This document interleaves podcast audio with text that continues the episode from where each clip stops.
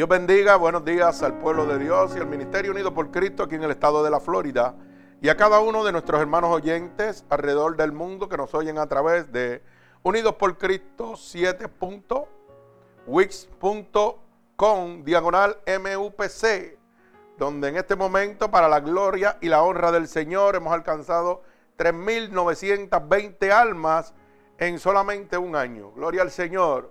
Eso es poder de Jesucristo. Y lo está haciendo el Señor gratuitamente. Y hemos llegado a los confines de la tierra, como dice su palabra. Una certificación más de la palabra de Dios que dice que en los últimos días, antes de la venida de Dios, este evangelio se predicará alrededor del mundo. Gloria al Señor Jesucristo. Bendecimos su santo nombre. Por eso en este momento hemos titulado esta predicación La mirada que da vida. Pues Dios quiere que usted eche una mirada al autor y consumador de la fe, el único que puede darle la vida eterna. Bendito el nombre de Jesús. Pero quiere hacerle saber claro que nada usted tiene que dar, nada tiene que pagarle a Dios. Ya Dios pagó el sacrificio en la cruz del Calvario. Que solamente lo único que tienes que abrirle su corazón y decirle, Señor, aquí estoy. Tú conoces mi necesidad. Y tu palabra dice que estando contigo va a estar resuelta. Así que vamos a, la palabra de Dios, ¿verdad? Para que el Señor nos abre a través de su palabra. Gloria al Señor.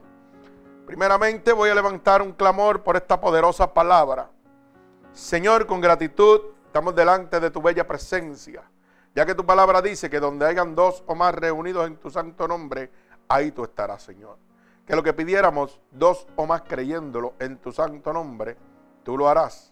Espíritu Santo de Dios, te pedimos en este momento que tú envíes esta palabra como una lanza atravesando corazones y costados, pero sobre todo rompiendo todo yugo y toda atadura que Satanás, el enemigo de las almas, ha puesto sobre tu pueblo a través de la divertización del Evangelio de Dios.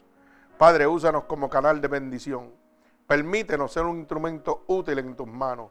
Sigue trayendo almas a ti, Señor, por el poder de tu palabra ya que tu palabra dice que la verdad nos hace libre. Te lo pido en el nombre poderoso de Jesús y el pueblo de Jesucristo dice amén. Así que vamos al libro de Isaías, capítulo 45, del verso 20 al verso 25, es donde vamos a ver la mirada que da vida. Gloria al Señor, como he titulado esta predicación en este momento. Gloria al Señor. Cuando estén listos, decimos amén. Los que no tienen Biblia van a estar en la pantalla. Gloria al Señor. Bendecimos el santo nombre de nuestro Señor Jesucristo. Así que vamos a leer la palabra de Dios en el nombre del Padre, del Hijo, del Espíritu Santo y el pueblo de Cristo continúa diciendo amén. Dice así la palabra de Dios. Reunidos y venid, juntaos todos los sobrevivientes de entre las naciones. No tienen conocimiento aquellos que erigen el madero de su ídolo y los que ruegan a un Dios que nos salva. Proclamad y hacerlos acercarse y entre todos en consulta. ¿Quién hizo oír esto desde el principio? Y lo que tiene dicho desde entonces, sino Jehová y no hay más Dios que yo, Dios justo y salvador, ningún otro fuera de mí. Mirad a mí y sed salvo todos los términos de la tierra, porque yo soy Dios y no hay más. Por mí mismo hice juramento de mi boca, salió palabra en justicia y no será revocada que a mí se doblará toda rodilla y jurará toda lengua. Y se dirá de mí, ciertamente en Jehová está la justicia y la fuerza. A él vendrá y todos los que contra él se enardecen serán avergonzados. En Jehová será justificada y será gloriada toda la descendencia de Israel. El Señor añada bendición a esta poderosa palabra de Dios. Bendecimos el nombre de Jesús. Y fíjese que la palabra de Dios es clara. Dice, reuníos y venid, juntaos todos los sobrevivientes entre las naciones, bendito el nombre de Jesús, que no tienen conocimiento, aunque ellos erigen el madero de su ídolo, y los que ruegan a un Dios que no salva. Oiga, el llamado de nuestro Señor Jesucristo es a toda persona que no tiene conocimiento alguno, que en este momento está viviendo de acuerdo a su consuficiencia, de acuerdo a lo que ha pensado, a lo que sus intereses humanos pueden hacer que vean en este preciso momento, ¿verdad? Pero fíjese que la palabra de Dios dice claramente, y ruegan a un Dios que no salva. En este momento hay mucha gente, hermano, que están clamando a diferentes dioses, porque la Biblia dice que hay muchos dioses. Claro que sí. Pero hay un solo Dios que salva. Jesucristo. El único que fue a la cruz del Calvario y murió por usted y por mí. El único que esa sangre sigue derramándose en este momento y lo limpia a usted de todo pecado, de toda transgresión, de toda enfermedad. Lo liberta de todo demonio en este momento. Es Jesucristo, no es más nadie. Y nosotros respetamos a todos los seres humanos, ¿verdad? Que tienen una decisión porque la misma palabra de Dios dice que nosotros tenemos un libre albedrío. O sea, Dios nos da la oportunidad que nosotros tomamos la decisión que nosotros queramos. Dios no obliga a nadie. Dios le da un libre albedrío. Pero dice la Biblia que todas las cosas, no, todas las cosas me son lícitas, pero no todas me convienen. O sea, yo tengo derecho a todo lo que está en el mundo. Pero no todo lo que está en el mundo me conviene. Hay unas cosas que realmente están en el mundo. Gloria al Señor. Bienvenida, Dios le bendiga. Adelante. Hay unas cosas que están en el mundo que no me convienen, pero Dios no me prohíbe que las haga. Lo que pasa es que cuando yo las hago voy a tener una consecuencia. Y esa consecuencia es, hermano, perder la vida eterna que Dios nos da gratuitamente. Es un regalo de Dios, hermano. Usted no tiene ni que ofrendar, ni que diezmar, ni que vender, ni comprar, ni hacer nada. La salvación de Dios es gratuita. Por eso nosotros predicamos un evangelio gratuitamente. Y la prueba del poder de Dios es que en este momento, fíjese, este es un ministerio que camina bajo la unción del Espíritu Santo. Y el Espíritu Santo nos guía en diferentes maneras. Y nos ha hecho saber que al que Dios llama, Dios respalda. Y nosotros en ningún momento tenemos que pedirle nada a nadie. Simplemente damos por gracia lo que por gracia hemos recibido. Y en este momento, la gente y muchos ministerios, muchas iglesias, no pueden entender cómo es posible que tantas almas se estén convirtiendo en un ministerio que apenas hay 10, 12, 13 personas alrededor del mundo y no recogen ofrenda, no recogen diezmo, no hacen nada más que hablan la verdad de Cristo. Eso lo puede hacer Dios. Es el único que lo puede hacer. El autor y consumador de la fe. Porque un día Dios me llamó y me dijo, predica mi evangelio. Y despreocúpate de lo demás. Yo te voy a suplir todo lo que tú necesitas. Y así lo ha hecho. Por eso en un año se han convertido 3.920 almas alrededor del mundo. Y hemos llegado a Dubái, a África, a Alemania, a Jordan. Y la otra pregunta es, ¿cómo esta gente me están entendiendo? ¿Cómo esta gente me están entendiendo? Mire, es muy fácil. Cuando la primera vez que me hicieron esa pregunta, yo le contesté bien sencillamente, bíblicamente. La Biblia dice que en el día del Pentecostés, el Señor derramó lenguas a diferentes personas. Oiga bien, y eran diferentes lenguas. Pero que el Señor hacía que se entendieran todos entre sí. Así que yo hablo español y en Alemania me están entendiendo. En África me están entendiendo. En Rusia me están entendiendo. En Irlanda, en Dubái me están entendiendo. ¿Por qué? Porque yo he creído en un Dios poderoso. Un Dios que me ha dado la oportunidad de hoy poder hablarles a ustedes y decirles que estoy vivo por la gracia y la misericordia de Dios. Que cuando la ciencia me mandó a morir, Dios me dijo, no te preocupes, solamente predica mi evangelio porque yo voy a añadir días a tu vida. Y eso fue en el 2000. Y soy el único hombre vivo en el mundo con un mesotelioma. Para los que no saben, un mesotelioma es un tumor creado por el asbesto en el medio del corazón y el único hombre en el mundo que está vivo es este siervo que está aquí. Y Nueva York me mandaron a morir, aquí me mandaron a morir, en Puerto Rico me mandaron a morir. Pero hubo uno que cuando yo puse mi mirada en él me dijo, confía en mí. Solamente predica mi evangelio y despreocúpate. Mucha gente me iban a ver al hospital, hermano, y yo andaba con las máquinas. Oiga, predicándole a la gente en los cuartos que había un Dios que sanaba, que un Dios que libertaba, un Dios que restauraba. Y mucha gente me decía, pero tú estás loco si tú te estás muriendo. Pero yo estaba mirando con los ojos carnales, no con los espirituales. Y yo estaba mirando la mirada que daba vida. Porque el Señor me había dicho, no te preocupes, que morir en mí es vivir. Y yo sabía. Y fíjese que es irónico que la gente te diga, te vas a morir. Y hay un Dios que te diga, no te preocupes, descansa en mí. Un Dios que tú no estás viendo. A cambio un médico tú lo tienes al frente. Y creemos más en el ser humano que en el Dios Todopoderoso. Hermano, cuando usted se levanta, el mundo, oiga, todo lo que usted está mirando, declama el poder de Dios. Todo fue creado por Dios, de la nada. Cuando yo abro mis ojos y miro el cielo, wow, qué grande eres, Señor. Cuán grande es tu poder, cuán grande es tu misericordia. Y cuando Dios te habla en medio de la noche y te levanta, tú sigues mirando la grandeza de Dios. Acuérdese que la fe es la certeza de lo que yo espero, la convicción de lo que no se ve. Yo espero que miles de almas se sigan convirtiendo como hasta ahora. Yo espero que Dios va a abrir una puerta en este momento, gloria al Señor, para que este evangelio sea predicado al fin del mundo, independientemente de donde Dios nos lleve. Yo no lo estoy viendo, pero yo lo espero por fe. De la misma manera que yo esperaba que Dios me devolviera la vida cuando los médicos me mandaron a morir.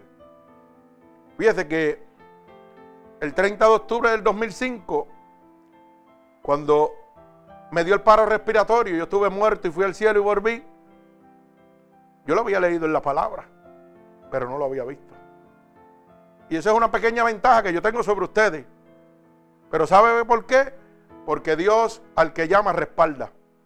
Y para poder predicar la verdadera palabra de Dios, yo tengo que tener testimonio de lo que estoy hablando. Y Dios me permitió morir, ir al cielo y volver. Y contarle al mundo lo que hay allí.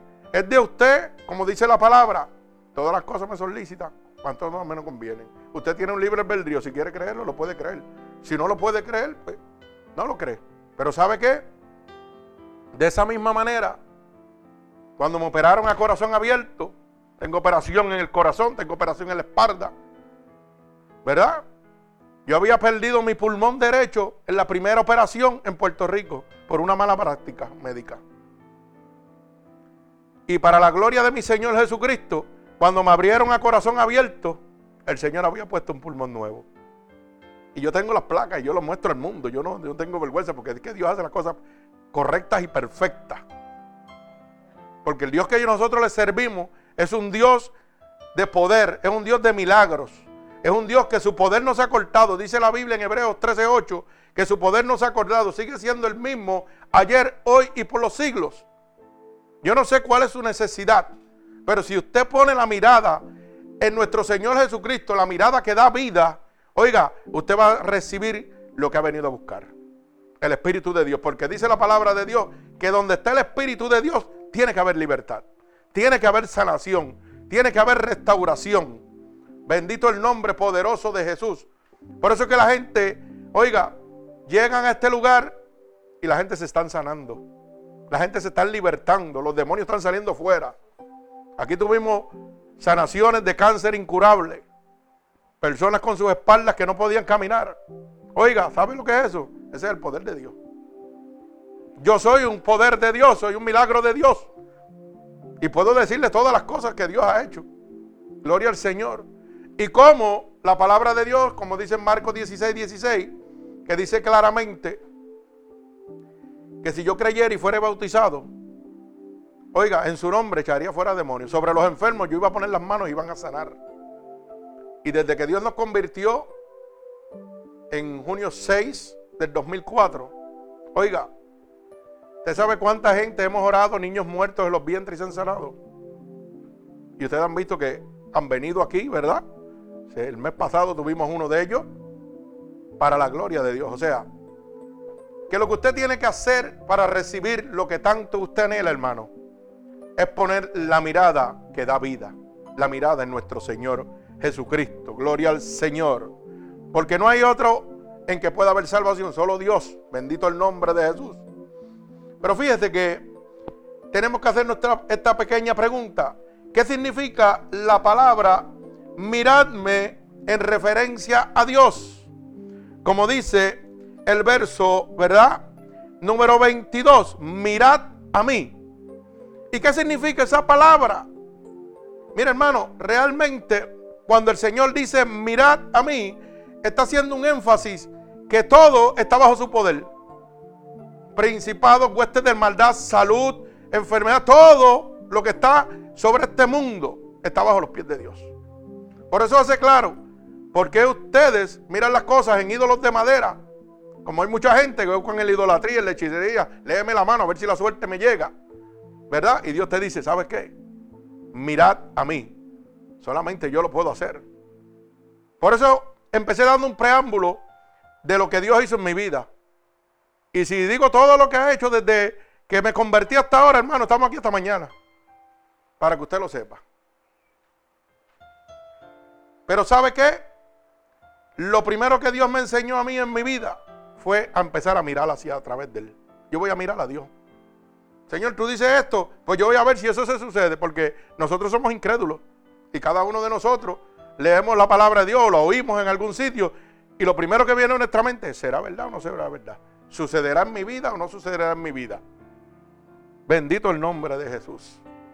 Pues yo soy testigo de que todo lo que está en esta palabra ha sido vivido en mi vida y lo sigo viviendo. Y lo sigo viviendo cuando en este momento la palabra dice que en los últimos días antes de la venida de Dios, oiga, vamos a ser perseguidos, blasfemados, vituperados, pero confiad en Jehová y Él hará. Y eso es lo que está sucediendo. ¿Verdad? En este momento pues nos persiguen, quieren cejar el ministerio como de lugar, pero cosa dura es dar golpe contra el aguijón, contra Jesucristo, el Dios Todopoderoso. ¿Por qué, hermano? Porque, mire, lamentablemente, a la humanidad no le conviene que usted siga a Dios gratuitamente. A la humanidad le conviene enriquecerse a través de usted, vivir a través de usted. Pero Dios no vino a vivir de usted, Dios vino a darle vida a usted.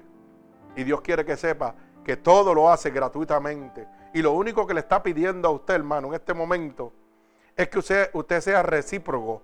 Que el amor que Dios ha derramado sobre usted, usted se lo devuelve en amor. Solo conóceme, ámame. Déjame decirte cuán poderoso yo soy. Déjame suplir tus necesidades. Dice la palabra de Dios que estando contigo estarán resueltas. Dice la palabra de Dios, buscad el reino de Dios y su justicia y todas las cosas os van a ser añadidas. Todo lo que tú necesitas, Dios te lo va a dar.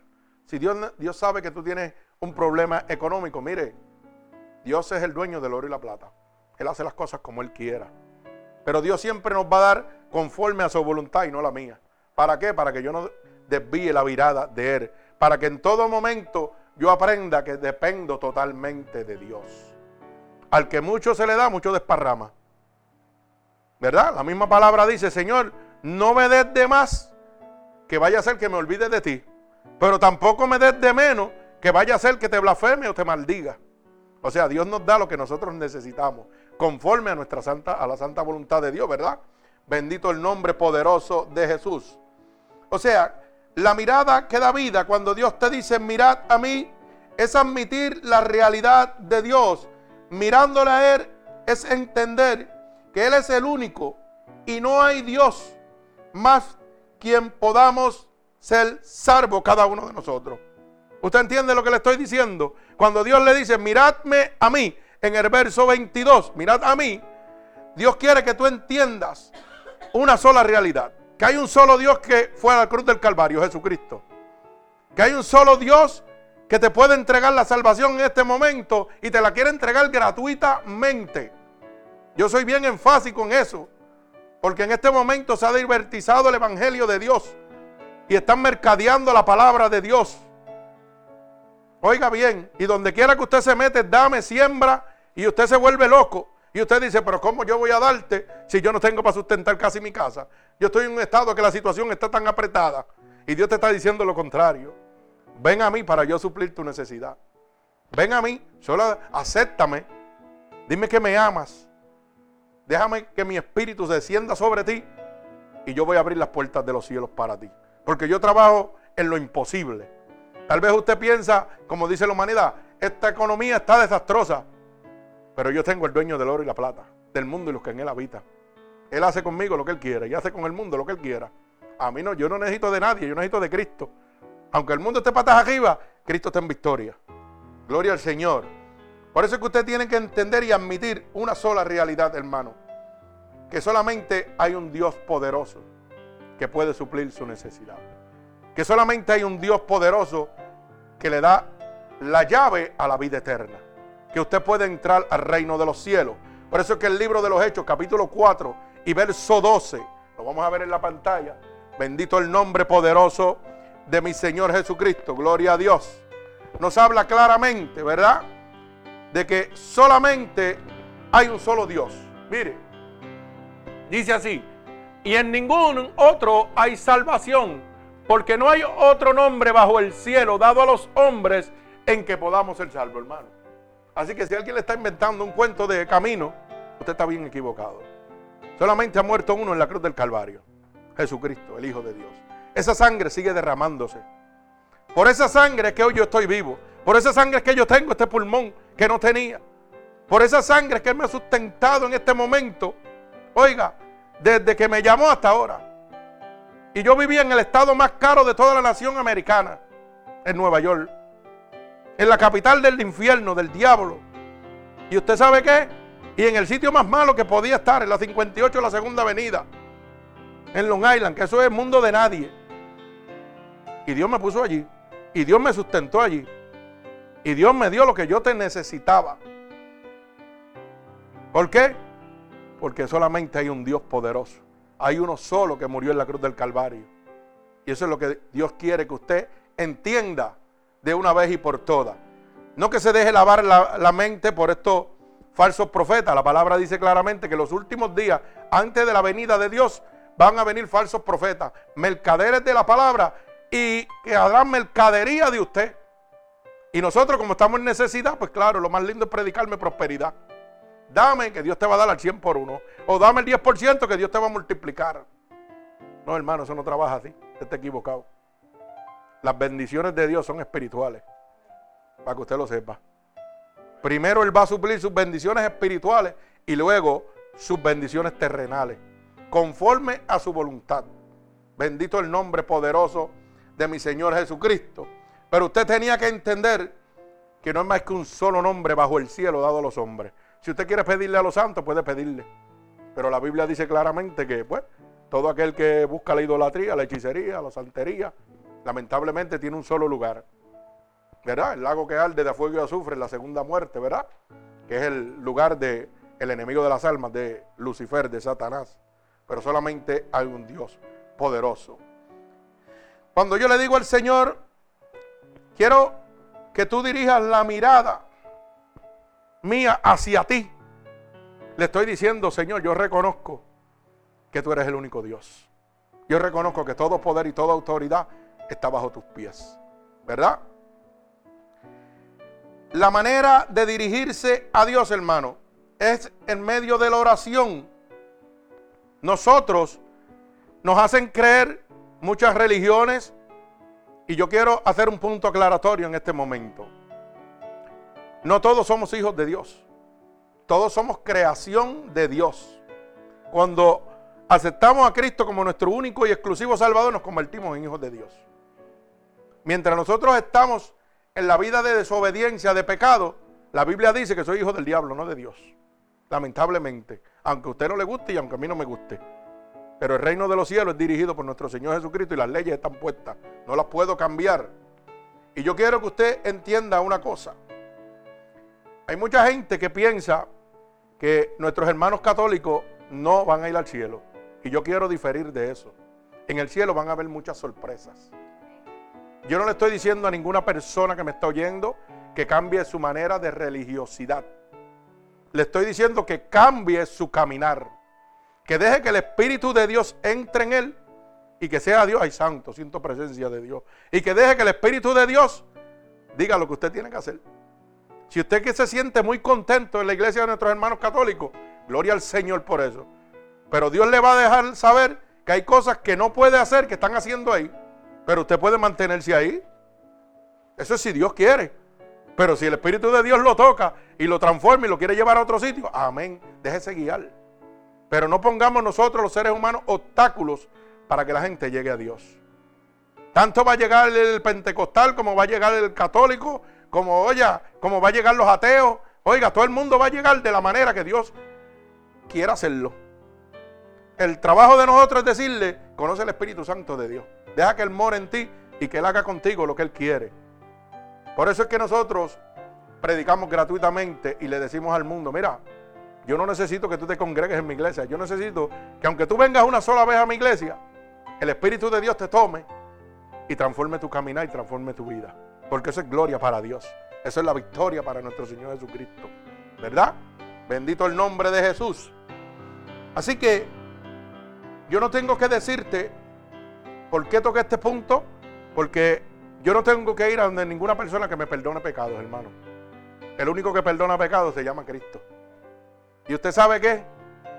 Usted no necesita a nadie. Dice la palabra de Dios que la comunión es entre tú y Dios. Que hay uno que es el intercesor, el Espíritu Santo de Dios que está aquí ahora mismo. Y que conoce nuestros pensamientos antes de nosotros pensarlos. Así que si yo tengo alguna agenda oculta con Dios, lo que tengo es que decirle, Espíritu Santo de Dios, tú conoces mi caminar. Transfórmame. Y punto, y se acabó. Yo no tengo que ir a un hombre de carne y hueso a pedirle que me perdone mis pecados, hermano. Eso es erróneo. De eso es lo que me estoy refiriendo. No tengo que ir a un santo a ponerle dinero para orarle cuando yo tengo la autoridad directa de orarle al Dios Todopoderoso. Ningún santo me va a sanar a mí. Ni San Lázaro, ni San Pedro, ni San Judas, ninguno de ellos. ¿Sabe quién fue el único que fue a la cruz del Calvario, hermano? Jesucristo. ¿Y cómo lo vemos? Hay mucha gente que le pide a San Lázaro, San Lázaro, cúrame de esto. Pero si tuvo que, San Lázaro tuvo que ir a donde Cristo para que lo curara. ¿Cómo te va a curar a ti? Mire qué matemática sencilla. Él no tenía poder ni autoridad para curarse él mismo. Y tuvo que Cristo curarlo. Gloria al Señor. ¿Me va entendiendo? La Biblia dice claramente que ¿Por qué le pides a los ídolos de madera o de yeso, verdad? Que tienen oídos pero no oyen. Tienen boca pero no hablan. Tienen pies pero no caminan. Y para ser movidos de un lado a otro, tienen que ser agarrados por el brujo, por el santero, por eso. Porque si yo quiero que el indio que le estoy pidiendo para que me bendiga, vaya a donde está el hermano Ángel allí en los controles, yo tengo que cogerlo y llevarlo allí porque él no camina. Eso es para que usted vea el poder que tiene el enemigo de su gestión en. Y nosotros vamos embocado Y la gente va embocado y vale 100 pesos. porque Yo le oro al indio para que te bendiga. Cuando tengo un Dios poderoso que te dice, he dejado al consolador, al Espíritu Santo de Dios, para que tú llegues a mí a través de él. Y dice, y todo lo que pidiera el Padre a través del Hijo, yo lo concederé. O sea, Espíritu Santo de Dios que estás aquí, tú sabes lo que yo necesito, ayúdame en esto. Y el Espíritu Santo, que es el intercesor, hermano, va a llegar a donde usted y va para allá arriba y le manda, mira el Señor. Y el Señor va a conceder conforme, míralo aquí, bendito el nombre de Jesús. Jesús dijo, yo soy el camino, la verdad y la vida, y nadie viene al Padre si no es por mí. Oiga, nadie puede llegar a donde nuestro Señor Jesucristo si no es a través del Espíritu Santo. Cuando nuestro Señor Jesucristo murió en la cruz del Calvario, cuando resucitó, ahí es donde deja el Espíritu Santo de Dios. Y dice, ok, pues voy a dejar ahora mi espíritu, el consolador, para que todo aquel que tenga una necesidad, oiga, no tenga que buscarle de nadie, ni de religión ni de iglesia, vaya directo donde mí. ¿Verdad? Bendito el nombre poderoso de Jesús. Por eso es que el verso 23, gloria al Señor, mi alma alaba a Jesucristo. Mire cómo dice el verso 23 del capítulo 45 de Isaías. Por mí mismo hice juramento de mi boca y salió palabra en justicia y no será revocada. Todo lo que Dios ha prometido ha de cumplirse. Mire, Dios me prometió a mí que yo iba a sanar gente poniéndole las manos. Y esa promesa no es para mí solo, hermano, eso es para cada uno de ustedes. Todo aquel que se entregue a Dios y quiera amar a Dios con todo su corazón y quiera que Dios lo use, Dios lo va a usar. No es que yo soy especial, es que yo puse mi mirada en el que da la vida. Y eso es lo único que Dios quiere, que usted ponga la mirada en Él. Si usted hoy se está muriendo, si hoy usted tiene una enfermedad, como la tuve yo incurable, el único que me dio vida fue Cristo. El hombre me seguía desechando y Cristo me seguía dando vida. Alaba alma mía Jehová. Mire cómo dice el libro de Mateo, capítulo 21 y verso 22. Para que usted pueda entender que usted tiene toda la autoridad, hermano. Que usted no necesita de mí. Usted no necesita de ningún hombre. Usted no necesita de ninguna religión. Usted necesita una relación con el Espíritu Santo de Dios. Usted necesita orarle a Dios, más Espíritu Santo de Dios, si tú eres verdad que eres cierto y eres real, vamos a ver, tócame a ver si es verdad lo que el pastor le está diciendo. Y usted sabe qué, usted va a sentir la presencia de Dios. El Espíritu de Dios va a entrar dentro de usted. Y el Espíritu de Dios va a guiar su vida. Y usted va a ver la transformación que Dios va a hacer como hizo en mi vida. Porque Dios vino a buscar lo que está perdido, hermano. Yo estaba perdido. Totalmente perdido. Estaba viviendo un mundo desastroso. Y Cristo llegó a mi vida. Y fíjese que yo siendo, vamos a ponerlo como ponemos aquí en el mundo, yo siendo malo, haciendo cosas malas, ¿verdad? Como uno dice. Porque todo pecado es maldad delante de los ojos de Dios. Todavía Dios le place que yo muriéndome, Él venga a visitarme y me diga, ven acá que te voy a dar vida eterna. No me importa lo que tú has hecho. Yo quiero demostrarte quién soy yo y cuánto te amo todavía. Que a pesar de que morí por ti en la cruz del Calvario y tú me estás despreciando a través de la vida que llevas, todavía quiero decirte que te amo. Y todavía quiero decirte que no me importa lo que has hecho, te voy a salvar, te voy a dar vida.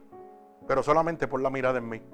Para que puedas entender cuánto yo te amo. Mire cómo dice la palabra de Dios en el libro de Mateo. Y todo lo que pidieres en oración, creyéndolo, lo recibirás. Ay, santo. Oiga bien, el camino para poner la mirada en Dios y tener una comunicación con Dios es la oración. Todo lo que tú le pidieres al Señor en oración, conforme a su voluntad, Dios te lo va a conceder, hermano. Por eso leí el verso 23, que dice que lo que Él declara con su boca, Él no lo echa para atrás. Y eso es promesa de Dios. Eso es promesa de Dios, hermano. Dios te ha prometido que lo que tú le pidas en oración, Dios lo va a conceder. Te lo va a conceder, créelo. Bendito el nombre poderoso de mi Señor Jesucristo. Gloria al que vive y reina, merecedor de toda alabanza. Mire, reconozca que la salvación solo viene de Dios. No hay otro camino. Dios quiere que tú estés consciente, hermano, que la salvación puede llegar a ti y solamente a través de nuestro Señor Jesucristo, a través de ese sacrificio. Mire cómo dice el libro de San Juan, capítulo 14 y verso 6. Bendito el nombre poderoso de Jesús. Libro de San Juan, capítulo 14 y verso 6. Bendigo el santo nombre de Jesús. Y dice, Jesús dijo, yo soy el camino, la verdad y la vida, y nadie viene al Padre si no es a través de mí. No hay otra manera, hermano. Usted puede hacer lo que usted quiera. Usted puede ofrendar en la iglesia todo lo que usted quiera. Usted puede diezmar todo lo que usted quiera. Usted puede ser el mejor ujier. Y yo siempre he dicho que ahí hay una contradicción. Los ujieres están en los casinos. La Biblia no habla en ningún sitio de ujieres, pero eso se ha convertido en una moda. La Biblia habla de diáconos y ancianos. Pero ahora usted llega a una iglesia y está comentando un casino. Un montón de gente recibiéndolo y, oiga, con mucho chaleco y una chapa que dice ujier, para que usted se sienta importante. Mira, hermano, mientras más pecador es usted, mientras más abatido está usted, ¿usted sabe qué? Usted es más importante para Dios. Usted no necesita reconocimiento del hombre. Usted necesita reconocer y poner la mirada en el autor y consumador de la fe en Jesucristo. Porque no hay otro en que pueda haber salvación. Dice la palabra claramente, ¿verdad? Jehová dijo, yo soy el camino, la verdad y la vida. Y nadie viene al Padre si no es a través de mí. El Espíritu Santo que está aquí en este momento, eso es lo que está hablando. Es el intercesor que está aquí para que usted le diga lo que usted quiere. ¿Tú quieres llegar al cielo? Fantástico. El Espíritu Santo está aquí. Pídele lo que tú quieras. Y te está diciendo que nadie sin Él va a poder entrar al reino de los cielos. Nadie que no acepte el sacrificio de Dios en la cruz del Calvario puede entrar al reino de los cielos, hermano. Independientemente de lo que tú quieras hacer. Porque dice que no por obra seré del reino de Dios. ¿Ok? Para que nadie se gloríe, sino por la misericordia y la gracia de Dios que nos es dada. Bendito el nombre de Jesús. Y hay una pregunta que yo quiero que usted se haga en este momento. Entonces, ¿a qué parte de la salvación debemos mirar? ¿A qué parte de esta salvación que Dios me ofrece es la que yo debo mirar? Gloria al Señor. ¿Usted sabe qué? A cada parte de la salvación desde el principio hasta el fin. A cada parte de la palabra de Dios desde el principio hasta el fin. Mire, cuando Jesucristo vino, su ministerio duró tres años. ¿Y usted sabe cuál fue el, ministerio de Jesucristo, hermano?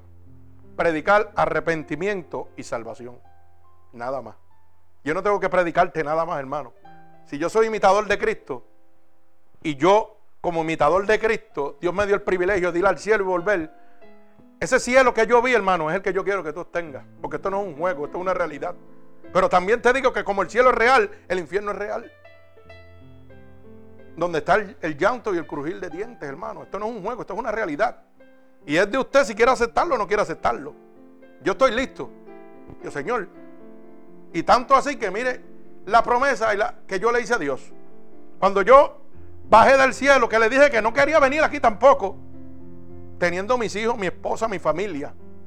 Imagínese lo grande que es ir al cielo que usted se olvida de todo lo que está aquí. De todos sus familiares y todo. Yo le decía, yo para allá abajo no quiero ir, déjame aquí. Y él me dijo, no, ahora vas a contar lo que has visto aquí. Baja. Óigame, para que usted vea lo grande que es Dios.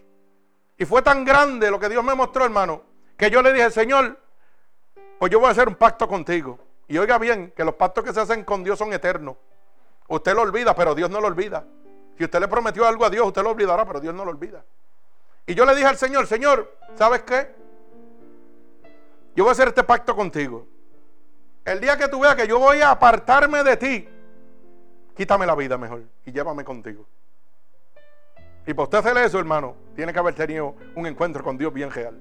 Porque nosotros estamos apegados aquí a la tierra, no queremos irnos. Pero ¿sabe qué? Cuando Dios te lleva ahí te muestra lo que tiene, hermano, ya tú no quieres estar aquí.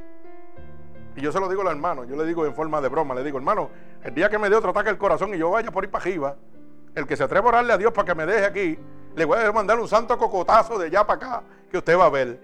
Yo se lo digo, hermano, ¿verdad? Porque es que, es que yo quisiera que usted pudiera vivir eso, hermano. Yo quisiera que usted pudiera vivir eso. Y por eso es que predico lo mismo que Cristo predicaba. Arrepentimiento y salvación.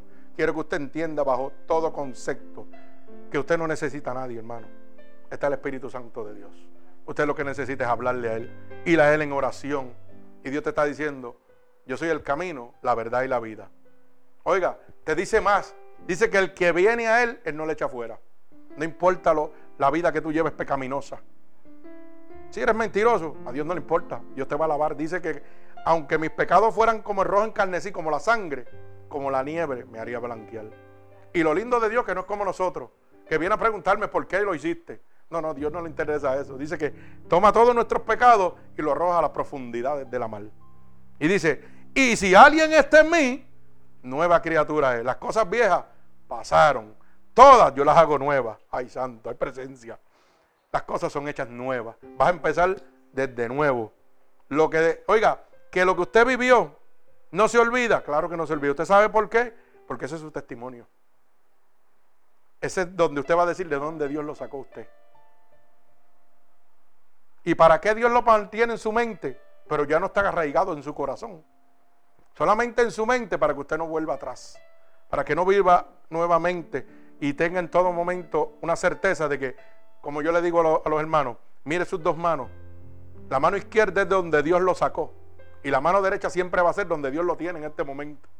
Cuando usted vaya a tomar una decisión, mírese sus manos. Y dice, wow, espérate. Aquí estoy bien. Aquí yo sufrí. Aquí padecí. Aquí necesité. Aquí me sentía solo, abatido, depreciado. Las situaciones económicas me abatían. Pero aquí nada me puede perturbar la paz. ¿Sabe por qué? Porque la palabra es clara. Dice que los que están engendrados por el Espíritu de Dios, el diablo no los puede tocar. Y si el diablo no me puede tocar, hermano, oiga, no puede haber tristeza en mi vida. Porque el fruto del Espíritu de Dios va a estar en mí. Y no importa lo que esté pasando, gloria al Señor, me estoy gozando. Alaba alma mía Jehová. Reconozcamos, hermanos, siempre que la salvación proviene de Dios. Entonces, ¿a qué parte debo mirar de la salvación? Mira, hermano, a cada parte de ella. Desde el principio a fin, desde Génesis hasta Apocalipsis. Todo, no le quite nada. Mírelo ahí, que Dios le siga hablando. Y usted dirá, oiga, pero es que yo soy un poquito vago para leer. Mire, hermano, si alguien vago era para leer, es este siervo que está aquí. Para escribir y cogerlo y escribir un mensaje. Es más, para escribir una carta o firmar un cheque. Yo era más vago que eso todavía. Para una notita. ¿Y usted sabe qué? Cuando Cristo me tocó, yo quisiera que usted viera los libros que estoy escribiendo ahí de... Eso es a todo lo que da. Eso lo hace Dios. Y a lo mejor usted pensará, pero pastor, usted se come la Biblia de la A Z negativo. Y mi esposa es testigo. ¿Usted sabe qué? A mí me guía el Espíritu Santo de Dios. Yo vivo una vida normal y trabajo como trabaja todo el mundo. Con el fruto de mis manos sustento mi hogar y la iglesia. Porque Dios me provee para eso. Y cuando nosotros necesitamos algo, Dios toca un hermanito y mire, ese abanico lo regaló un hermano, regalado, ahí está. Estos micrófonos, otro hermano, las sillas fueron regaladas también, donaciones de la gente. Pero es porque Dios toca su corazón y sabe, mira, necesitan una silla en la iglesia. Pero aquí nada se le pide a nadie, porque Dios sabe. Y eso sale del corazón de ellos sin afectar las finanzas de ellos. Oiga bien, que esto es bien importante. Hoy las iglesias les están pidiendo a ustedes, afectando su situación económica en sus hogares. Sin importarle, a ellos no le importa. A ellos le importa suplir su necesidad y la de usted, eso que bregue Dios con eso cuando pueda. Aquí es diferente. Sí, sí. Y entonces sí, hermano, lamentablemente oímos esa palabra de una ofrenda que duela, porque eso es que le agrada a Dios. Bendito el nombre de Jesús. Mi alma alaba al Señor. Así que el perdón usted debe mirarlo desde el principio a fin, de Génesis Apocalipsis. Como le dije ahorita, es grande la palabra de Dios, pero todo está escrito aquí. Mire, si usted tiene un problema de salud, aquí está la sanación. Si usted tiene un, problema de depresión, usted no necesita medicamento, necesita Cristo. Hoy en día llamamos a la depresión y que la depre. Y le metemos un montón de pastillas y lo enloquecemos de. Cuando la palabra me enseña a mí que la depresión viene del enemigo de las almas. Que vino a matar, hurtar y destruir. Vino a destruir tu hogar. Vino a robarte la paz. Y el hombre quiere bregar con cosas espirituales, pero con cosas materiales, que no lo pueden hacer. Por eso el libro de Efesios capítulo 6, verso 10 dice, oiga, que nuestra pelea no es contra carne ni sangre, sino contra principado, contra huestes de paldad que gobiernan en los lugares celestes. ¿Usted sabe lo que Dios le está diciendo? Oye, tú no peleas con nada carnal que tú le puedas dar un puño. Tú estás peleando con espíritus de maldad que gobiernan el mundo. Oiga bien, quiero que lo entienda. No es que son dueños del mundo, es que lo gobiernan y por autoridad de Dios, para que la palabra de Dios se cumpliese, para que todo aquel que no creyera en la palabra de Dios fuera condenado. Mire esto para que usted vea que mucha gente está bien equivocado. Eso está en el libro de Efesios capítulo 6, verso 10 en adelante. Son los gobernantes de este presente siglo. Usted no vive en otro siglo, usted vive en este siglo. Y el único que lo puede librar de eso es el Espíritu Santo, hermano. Es el único. Y usted tiene acceso gratuitamente en todo momento y la llave la tiene usted la oración. Órame a mí, pídeme. Por eso dice, pedid y se os dará. Buscad y hallaréis, tocad y se os abrirá. Todo el que pide va a recibir, pero si usted no pide no puede recibir. Todo el que busca lo va a hallar, va a encontrar el Espíritu de Dios. ¿Ah? Tenemos que estar conforme a la voluntad de nuestro Señor Jesucristo. Bendito el nombre de Jesús. Y como dije ahorita, ¿a qué parte de la salvación debemos mirar? al perdón, el cual solo puede venir por medio de la expiación. Y usted dirá, ¿pero qué es la expiación? Mire hermano, la expiación es la remoción de culpas o pecados que solamente Jesucristo lo puede dar. No hay hombre. Por eso dije ahorita en, en un preámbulo de que, porque usted va al hombre que lo perdone? Si solamente la Biblia habla claro. Y yo quiero que usted entienda esto, hermano. Yo reto a cualquier persona, sea católico, adventista, eh, séptimo día. Mire, vamos a abrir la Biblia todos. La Biblia católica o la Biblia esta, lo que usted quiera. Y dice lo mismo, hermano. Y la pregunta es la siguiente.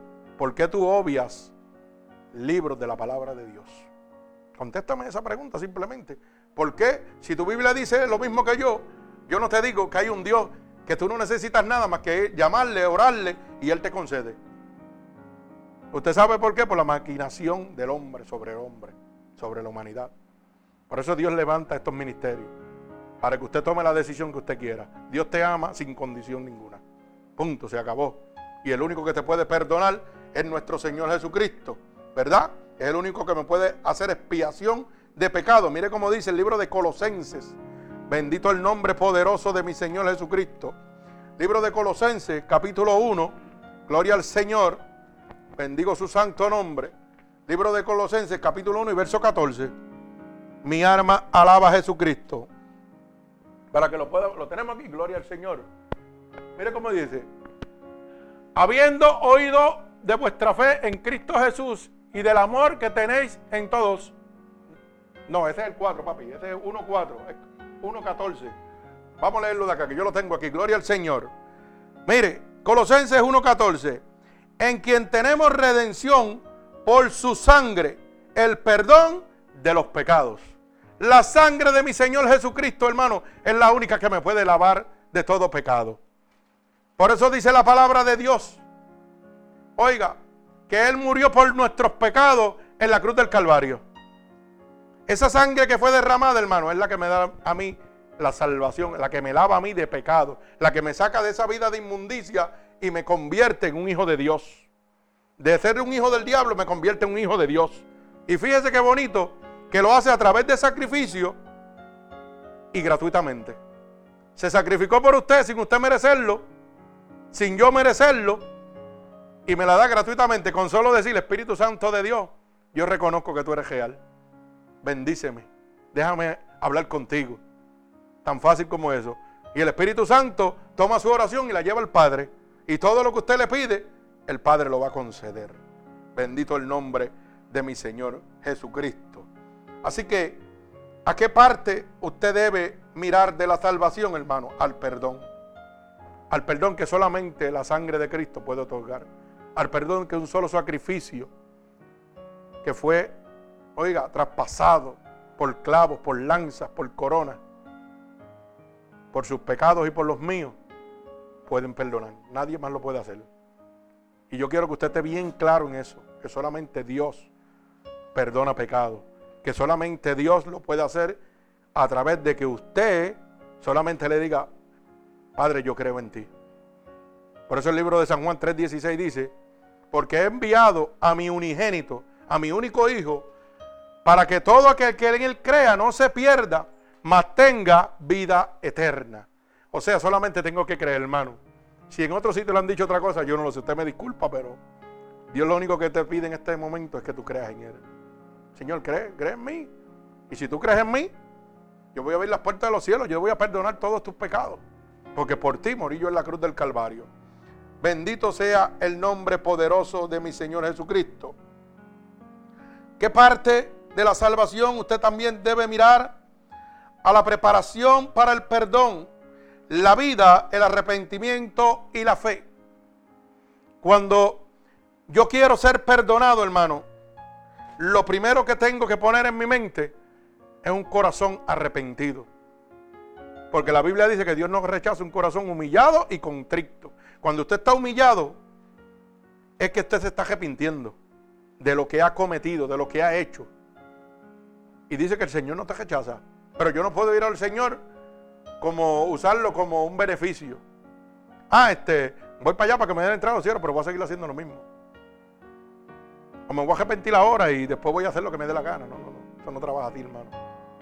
Tiene que haber un arrepentimiento de corazón. Y dice que Dios escudriña nuestros corazones. Por eso cuando yo hago un llamado al frente para que las personas acepten a Cristo como su Salvador o quieran recibir una opción del Espíritu Santo de Dios, yo le digo a cada persona, hermano, antes que usted dé el paso, piénselo bien. Porque Dios escudriña mi corazón. Dios sabe lo que hay dentro de mí. Si yo lo estoy haciendo por emoción o quiero realmente recibir la palabra de Dios en mi corazón. Quiero recibir el Espíritu Santo y que mi hogar, mi familia y yo seamos transformados totalmente. Eso es una decisión que usted tiene que meditarla. No se pasa al púlpito de Dios por pasar. Se, se pasa porque quiero arrepentirme, porque quiero una vida nueva en Cristo, porque quiero vivir todo lo que ese pastor está viviendo, porque quiero vivir todo lo que la Biblia dice. Gloria al Señor. Bendito el nombre poderoso de Jesús. La Biblia dice claramente que vendrán a tribulaciones, pero los hijos de Dios no son tocados. Mientras todo el mundo va a estar por ahí afligido, usted va a estar como corderito de la manada. Mientras la gente no tenga que comer, Dios le va a suplir, como hizo con Israel. Cuando Dios lo mandó al desierto, en el desierto no había más que, haya sed, sequía, árido. Y el Señor le dio maná del cielo, pan. Y el pueblo siendo ingrato, duros de servi, le decían, ya nos cansamos de pan, no hay más nada. Y usted sabe lo que hizo el Señor. Mandó carne del cielo. ¿Y sabe con lo que mandó? Con las aves de rapiña. No sé cómo le llaman, uh, buches que le llaman o algo así. Los britos, los cosas esos negros que se comen las porquerías. Eso, eso, esa cosa negra. Con eso que Dios mandó la carne para que usted pudiera comer, para que el pueblo de Israel comiera. Mira el poder de Dios. Usted se imagina, un depredador que lo que come es desperdicio. Le dan comida para el pueblo de Dios. Lo lleva en la boca y no lo puede tocar. Lo puede saborear, pero no lo puede comer. Mire el poder de Cristo. Eso es lo que yo quiero que usted mire. Que es que Dios trabaja en las cosas imposibles. Yo no sé cuál es su necesidad, pero yo sí sé que tengo un Dios que sobrepasa su necesidad. Porque yo le aseguro que ninguno de los que está aquí ni los que me están oyendo en este momento han pasado por las cosas que Dios me ha hecho pasar a mí y estoy de pie. Estoy de pie. Me está poniendo pulmón nuevo. Me hizo pulmón nuevo. Oiga, me dio derrame cerebral. Me dio una bacteria que se llama Estapilococcus aureus. Me dio enfisema pulmonar. Me dio septicemia. Por cada una de esas cosas se supone que yo esté muerto. Y estoy aquí de pie. El que tiene un poquito de conocimiento, y si no, pues apunte y escriba y busque en internet a ver si alguien con septicemia vive. Y usted verá, solamente Dios lo puede hacer. A cambio de que simplemente yo dijera, cuán grande es el amor de Dios conmigo. Nada más, eso es lo que Dios quiere que usted sepa. Y cuán grande es el amor de Dios para contigo. Bendito el nombre de mi Señor Jesucristo. Mi alma alaba al Señor. Así que usted debe prepararse para el perdón. Venir al arrepentimiento, hermano, delante del Espíritu Santo. Pero con una motivación de fe. De que todo lo que usted está oyendo se va a cumplir en su vida. Yo lo oigo, no lo veo, pero Dios lo va a hacer. Yo lo veo, oiga, no lo puedo ver, pero yo sé que va a suceder. Mire, nadie viene a un lugar donde Dios ha preparado por casualidad. Usted viene porque es un llamado de Dios. Es un llamado a la mirada de Dios. Y Dios te está enseñando y Dios te está hablando. Y Dios te bendice si tú quieres. Y ha mostrado su poder y lo va a seguir mostrando. Bendito el nombre de Jesús, pero esa decisión es de nosotros. Pero cuando usted tome esa decisión, hermano, tómela de lo profundo de su corazón. Tómela con todo conocimiento. No venga lo loco a los, pies de Jesús porque va a tener consecuencias. Dios no puede ser burlado. Bendito el nombre de Jesús. Mi alma alaba al Señor. ¿A qué parte de la salvación? A la renovación del corazón, que es la obra del Espíritu Santo. Mire a Dios constantemente y espere en Él. Santo. ¿A qué parte de la, oiga, de la salvación yo debo mirar? Pues mire claramente a la renovación de mi corazón. Yo quiero que Dios renueve mi alma, mi corazón que Dios renueve mi vida. Yo quiero un nuevo caminar. Dios, haz lo que tú quieras. ¿Y sabe qué? Mira constantemente a Dios. No importa la adversidad que se presente. Mira constantemente a Dios y Dios confía en Él y Él hará. Dice su palabra. Confía en mí y yo voy a hacer lo que tengo que hacer. Ahorita estaba hablando de que tenemos una situación, ¿verdad? Que el dueño de esta casa quiere que nos mudemos así ya, en dos semanas. Dos semanas y algo, ¿verdad? ¿Y sabe qué? Yo lloraba esta mañana por este templo. Y Dios sabía que las lágrimas que yo estoy botando son lágrimas de sangre. Para que usted lo sepa, figuradamente. En sentido figurado. Porque Dios sabe cuánto yo amo esta obra. Cuánto yo amo las 3.920 personas que se han convertido en un año gratuitamente. ¿Y sabe lo que me decía el Señor? Tranquilo. Confía en mí que yo voy a hacer. El mundo se está levantando. Pero es mi palabra que se está cumpliendo. Porque todos los que me amen van a ser perseguidos, vituperados. Pero ¿sabe qué? Confíen en mí que yo voy a hacer. Porque la tribulación está aquí. Pero ustedes no van a ser tocados. Yo los voy a proteger. ¿Y cómo Dios nos protege, hermano? Claramente. ¿Usted sabe cómo hace la gallina? La gallina cuando tiene un montón de pollitos, ellos van adelante. Pero cuando se avecina el peligro, ¿qué hacen los pollitos? Vienen corriendo y se meten debajo de la gallina. Y la gallina extiende sus alas y los cubre. Y cualquier ataque de un enemigo que venga a destruir cualquiera de esos pollitos, tienes que matar la gallina primero. No lo puedes tocar. Así mismo hace Dios contigo. Cualquier ataque que el diablo venga sobre ti, el Señor extiende sus alas poderosas y Jehová de los ejércitos te libra de todo ataque del maligno. ¿Usted sabe por qué? Porque el diablo está vencido, está derrotado por la sangre de Cristo. Así que cualquier adversidad que venga en este mundo, no puede tocarlo usted, hermano. Porque usted está bajo las alas cobertoras del Dios Todopoderoso. El Dios que trabaja en lo imposible. Y le estoy diciendo en lo imposible porque trabaja en todo. Trabaja en la salud, trabaja en la economía, trabaja en todo, en todos los rengones. Yo me acuerdo que una vez Dios me mandó a predicar y yo no tenía un pesito en el bolsillo a llevarle la palabra a una persona. ¿Y sabe qué sucedió, hermano? Que aquel cajo no tenía un peso de gasolina, estaba seco. ¿Verdad? Era un cajo viejo. Y el Señor me dijo, vete y despreocúpate que yo te voy a hacer llegar. Y yo dije, Señor, donde yo me quede voy a bajarme y voy a seguir. Mira, que yo era un, móvil de, 40, de 50 y pico, de 70, ¿verdad? De, esos bien grandes que gastan mucha gasolina. Y yo me acuerdo que el Señor me dijo, vete, y yo me monté en el carro, sin gasolina y sin un centavo en el bolsillo. Cuando metí la llave, el tanque de la gasolina se llenó solito. Para que usted lo sepa. Para que usted sepa que Dios trabaja en todo. Y yo me acuerdo, mi esposa se ríe cada vez que yo lo digo, que llamó, me dijo, llama a tu esposa que es una incrédula, para que vea. Y mi esposa vino y vio el tanque de la gasolina fuliado. ¿Y cuál fue la palabra que tú dijiste? Sabrá Dios si esos relojes de ese cajón viejo están dañados. Eso es para que usted vea. Y yo le dije, pues tú puedes decir lo que te dé la gana, pero yo confío en el Dios que yo le sirvo. Y me monté en el carro y se por para abajo. ¿Y sabe qué? Pegó a caer un diluvio que aquello era terrible. Y yo decía, ay santo. Y a mitad del camino, este ojito pegó a hacer, Dios santo, ¿será verdad que los relojes están dañados? Eso es la cizaña. Oiga, esa es la cizaña que tira que tira ahí a ver si usted confía en Dios. Pero ¿sabe qué? Yo seguía peleando. Y yo veía que la aguja no se meneaba. Pero más adelante volví a mirar por segunda vez. Ay, Señor, ¿será que este, este cajo viejo yo le metí, se pegaron unos cables y marcó lleno? Ese era mi pensamiento humano. Créalo. Pero fue el pensamiento que sembró a través de ella. La tercera vez pegué a reprender al diablo. Y le dije, Señor, como te dije, donde yo me quede, tiro la porquería cajo esta y sigo a pie. ¿Usted sabe qué pasó, hermano? Estuve una semana y pico cogiendo el cajo para arriba y para abajo, para arriba y para abajo, para arriba y para abajo. Y la aguja no se meneaba.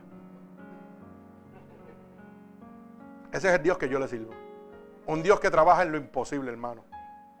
Y nosotros nos reímos. Porque, ¿sabe qué? Uno dice, wow, esto está difícil. Pero mire, ese es el área especial de Dios. Las cosas imposibles. Las cosas imposibles son las que Dios le gusta hacer. Ahí es donde Él trabaja. Donde el hombre dice, ya acabé, no puedo hacer más nada. Ahí es donde Dios dice, pues ahora voy yo. Ahora tú vas a ver mi omnipotencia, tú vas a ver mi omnipresencia, que es todo mi poder, toda mi presencia sobre ti. Alaba alma mía Jehová Santo, aleluya. Vive Cristo, gloria a Dios. Pero para eso tengo que renovar mi corazón, hermano y decirle al Espíritu de Dios, haz conmigo como tú quieras. Hazme una nueva criatura. Yo quiero vivir lo que el pastor está diciendo. Esas locuras que yo me estoy riendo, yo las quiero ver también en mi vida. ¿Y sabe qué? Si tú vas en oración al Padre a través del Espíritu Santo, las vas a vivir también. ¿Sabes por qué? Porque es una promesa de Dios. Y Dios no empeña su palabra en vano. Vendo el nombre de Jesús. Santo. ¿A qué parte más yo debo mirar de la salvación, hermano? El sostenimiento en la vida espiritual pertenece únicamente al Señor Jesucristo. Si yo quiero espiritualmente mantenerme firme después que entre los caminos de Dios, ese sostenimiento el único que lo va a dar es el Espíritu Santo. Yo puedo hablar todo lo bonito que yo quiera hablar de la palabra de Dios. Puedo estar ungido de todo lo que yo quiera del Espíritu Santo de Dios. Pero el que va a caminar con usted día a día, segundo a segundo en su vida, es el Espíritu Santo de Dios. El que lo va a mantener cuando el pastor no esté hablándole es el Espíritu Santo de Dios. Porque la palabra dice, y te hablaré cuando duermas. Y te hablaré cuando levantes. Y te hablaré cuando camines. En todo momento yo voy a estar a tu lado hablándote. Pero hay gente que quiere sentir a Dios 24/7. Y Dios no trabaja así tampoco. Eso no es así. Dios no es un Dios de emociones, es un Dios que vive bajo la fe. Yo no tengo que sentir a Dios para saber que Dios anda conmigo. Yo estoy seguro que Dios anda conmigo todos los días. Cada segundo de su vida porque Él me lo ha prometido. Yo no necesito sentir los escalofríos del Espíritu Santo para yo saber que Dios está conmigo y que me está guardando. Bendito el nombre de Jesús. Por eso es que vamos a ver el libro Primera de Juan, capítulo 5, verso 18 para que nosotros podamos entender que todo el crecimiento, toda la fortaleza y el fruto deben esperarse de Él. Toda la fortaleza que yo necesito, hermano, todo lo que usted necesita, usted tiene que esperarlo de Dios, no del hombre, ni de ninguna iglesia. Mire cómo dice la palabra. Primera de Juan, capítulo 5, verso 18. Y sabemos que a todo al que es, ha nacido de Dios, no practica el pecado pues aquel que fue engendrado por Dios le guarda y el maligno no le toca. Oiga bien la palabra. Sabemos que todo aquel que ha nacido, cuando yo nací, nazco de agua y de espíritu, que recibo el Espíritu Santo de Dios, la palabra me dice que, que no practico el pecado, la vida pecaminosa que yo llevaba se murió. La tentación va a venir, eso es claro, claro que sí, ese es el trabajo del diablo y va a ser hasta que usted se vaya delante de la presencia de Dios. Pero ¿sabe qué? No lo va a practicar. ¿Sabe por qué? Hermano, porque usted está bajo el poder del Espíritu Santo. Y la Biblia dice claramente que el que está engendrado, que es un engendro, cuando usted engendra una criatura en su vientre, es un engendro. Y el Espíritu Santo lo que hace es que entra dentro de usted y se engendra dentro de usted y toma el cuerpo suyo, el espíritu suyo, su alma. Usted le pertenece totalmente. ¿Y qué sucede? que como el diablo está vencido, que como el diablo tiene que obedecer a Dios, no lo puede tocar a usted más. Así que de esas historias que dicen que yo me convertí, le serví a Dios y me resbalé, y ahora estoy apartado, eso se lo ocurre usted mismo. ¿Usted sabe por qué, hermano? Porque una vez el Espíritu de Dios lo engendre a usted, el diablo no lo puede volver a tocar a usted. ¿Usted sabía eso? Y si el diablo no me puede tocar a mí, el único que me aparta a mí de los caminos de Dios es el Satanás, no es más nadie. El único que me hace pecar a mí es Satanás. Y si no me puede tocar, ¿cómo yo me voy a apartar? Explíquemelo. ¿Usted sabe lo que le estoy diciendo? Que usted tiene que nacer de agua y espíritu, que nunca había nacido todavía. Pero Dios había preparado este momento para que usted nazca de nuevo. Dios ha preparado para el momento adecuado en su vida para que usted, por la unción del Espíritu Santo, realmente conozca el Espíritu de Dios. Y usted entienda que nadie que ha sido engendrado por el Espíritu de Dios vuelve atrás. El que Dios toca, se acabó. Ese es de Cristo para el resto de la vida. Y Dios no quiere que usted cambie su caminar. Oiga, la, persona que usted. Si a usted le gustan los cajos de cajera, amén, le gustan, a mí me gustan, yo tengo. Gloria al Señor. Si a usted le gusta divertirse con los demás familiares, lo puede hacer. Claro que lo puede hacer. Lo que no puede hacer es violar la ley de Dios. Dios no va a cambiar lo, gozoso que es usted. Los, aquí los, hermanos dicen que soy un charlatán. Yo soy un charlatán y era un charlatán antes de que venía en el sentido figurado. No es que soy un charlatán. Es que me gusta eh, estar relajando y donde quiera tengo con jefranes locos.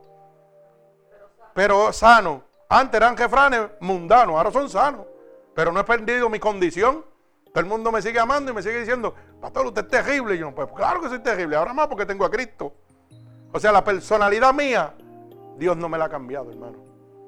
Dios va a cambiar mi caminar, mi vida pecaminosa. Lo que no le agrada a Dios que me condena, eso es lo que Dios va a ir sacando poco a poco. Mire, si usted bebe, beba hacer todo lo que le dé la gana. ¿Sabe por qué? Porque cuando el Espíritu de Dios lo toque, Él es el que lo va a transformar usted, no soy yo. Punto. Si usted fuma, olvídese de eso. El Espíritu de Dios con un solo toque te va a quitar el cigarrillo. Yo no tengo que obligarte ni decirte. Y si usted está fumando y está pasando, pues mire, ese es su problema. Si está bebiendo, oiga, yo quiero que usted entienda esto claro. La Biblia dice, libro de Gálatas 5, 19, y aquí quiero abundar claramente en esto. El yo decirle a usted, lo voy a leer ahora, el yo decirle a usted que usted no puede beber, yo sería un mentiroso. Y la Biblia me condena a mí en el libro de Apocalipsis. Me dice, ni le quites, ni le añadas palabra alguna a la que he dejado. Porque las plagas de maldición de este libro van a caer sobre ti. Y tu parte del libro de la vida será quitado. O sea, yo voy para el infierno de cabeza. Pero yo tengo que hablarle la verdad. Yo no puedo hacer como hacen las religiones. Yo no, va, yo no predico religión. Yo predico un Cristo vivo, un Cristo poderoso. Que habla la verdad y la verdad me hace libre. Y la Biblia no dice en ningún sitio que usted no pueda beber. Lo que dice es que usted no se puede emborrachar. Ojo, no quiero que malinterprete lo que le estoy diciendo. Pero que cuando el Espíritu de Dios entra en usted, hermano, se acabó la bebida para gente la vida. Pero yo tengo que decirle la verdad. Yo no puedo venir con engaño y decirle, mira, tú no puedes beber, no venga a mi iglesia si estás bebiendo. Mentira. Porque Cristo vino a buscar lo que está perdido. La palabra dice, no te emborracharás. Y ahí es donde la gente, mire, se separan. Lo que pasa es que cuando Cristo llegó a mi vida, yo dejé de beber, yo no necesito beber. Yo ahora me bebo Kurs, Kurs Water. Agua todo lo que da, gloria al Señor. Y la gente se mira así como dice, pastor, ¿qué es eso? Cool Water, dame una Cool Water. Antes bebía Cool Light, ahora bebo Cool Water. A todo lo que da, gloria al Señor. Mire, para que usted vea, porque me gustan las cosas por la palabra de Dios. Y yo testifico a todo aquel que oye las palabras de la profecía de este libro. Si alguno añadiere a esta cosa, Dios traerá sobre él las plagas que están escritas en este libro. Y dice, y si alguno quitare de las palabras de este libro, de la profecía de este libro, Dios quitará su parte del libro de la vida y de las cosas de la santa ciudad y de las cosas que están escritas en este libro. Eso es para mí, como pastor, para que usted lo sepa. O sea que yo no puedo quitarle ni un átice a esta palabra. Ahora vamos a Galatas 5:19, para que usted entienda. Mire, y manifiestas son las obras de la carne, que son el adulterio, la fornicación, la inmundicia, la lascivia. Gloria al Señor. Seguimos. Idolatría, hechicería, los pleitos, los celos, las iras, las contiendas, las discerniciones y las herejías. Mira lo que dice. Las envidias, los homicidios, las borracheras. No es que él me está diciendo que no puedo beber. Dice que no me embojache. Claramente lo dice. Las borracheras, oiga, las olías y cosas semejantes a estas, cuales los amonestos que como ya os he dicho antes, que los que practican tales cosas no heredan el reino de Dios. Si usted está practicando una de esas cosas, hermano, usted no es un hijo de Dios, usted es un hijo del diablo y necesita venir a Cristo. Lamentablemente, esto es así de claro. ¿Me entiende? Pero yo tengo que ser claro con usted. Yo no puedo decirle no bebas más porque la Biblia dice que tú no puedes beber. No, no, usted está equivocado. La Biblia dice que usted no se puede emborrachar.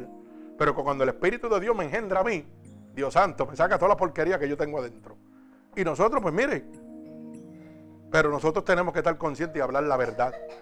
Y la Biblia dice que los que practiquen tales cosas lamentablemente no van para el cielo, van para el infierno. Aquí no hay término medio. Lamentablemente, hermano. Tenemos que ser claros a la palabra de nuestro Señor Jesucristo. No podemos engañar a nadie. Y si yo no heredo el reino de Dios, ¿qué reino me queda? El de abajo no hay otro. Si usted conoce otro, me lo deja saber. Pero la Biblia no me ha hablado en ningún sitio de eso. Solamente el bien y el mal. Gloria al Señor Jesucristo. Y entonces hay una pregunta. ¿Qué debemos mirar nosotros para animarnos en este momento? ¿Qué debe usted mirar en este momento, hermano? Mire, debemos mirar a sus mandamientos. Él nos invita a hacerlo. Nuestro Señor Jesucristo me invita a mí a hacerlo. Cuando me muestra esa palabra, yo no estoy regañando a nadie, ni Dios está regañando a nadie. Dios simplemente te está diciendo, ¿sabes qué? Yo te amo tanto que mi vida di por ti. Y lo único que yo te estoy diciendo es que si tú quieres reinar conmigo, tienes que entregarte a mí y dejar esos, esos pecados que estás cometiendo. Pero tú tienes toda la, autoridad para hacer lo que tú quieras. Yo no te obligo, yo te amo. Y te digo que el dueño del cielo soy yo. Y que las reglas en el cielo las pongo yo. Y que para entrar al cielo tiene que entrar bajo mi ley. Punto, se acabó.